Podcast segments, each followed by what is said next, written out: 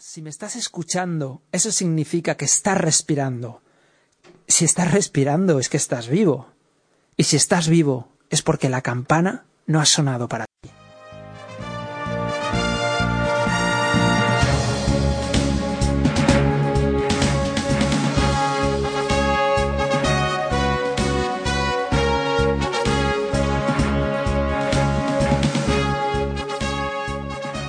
Quiero que esta cinta suponga para ti el principio de una nueva vida.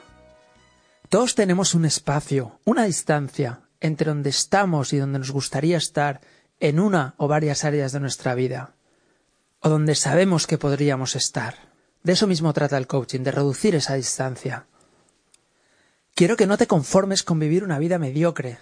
Decide hacer de tu vida algo extraordinario, una obra maestra, que impacte e influya en muchas otras vidas, y las anime a seguir tu ejemplo. No hay una mejor forma de enseñanza que el ejemplo. Hay algo muy importante que quería decirte también.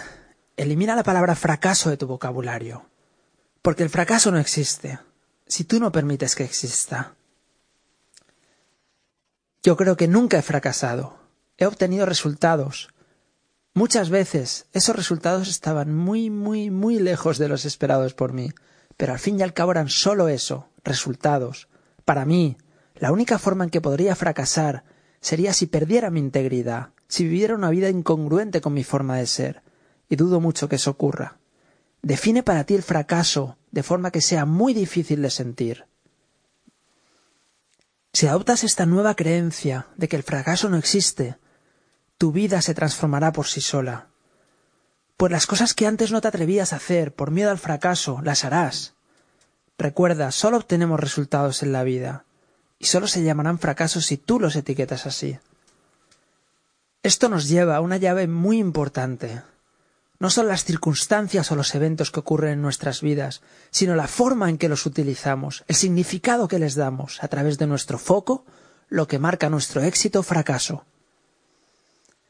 Quiero que conozcas la historia de Viktor Frankl, un excelente psiquiatra austriaco que tuvo la desafortunada experiencia de ser llevado a un campo de concentración nazi por el simple hecho de ser judío.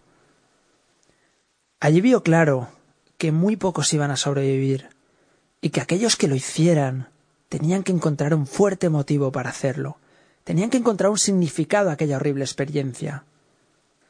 Tras una temporada de lógico shock, se propuso escribir lo que allí vio para contarlo al mundo y que no volviera a suceder.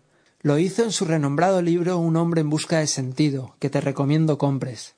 Publicado por primera vez en 1946, este libro te cuenta que aquellos que sobrevivieron encontraron un fuerte motivo para hacerlo y concentraron toda su energía en ello.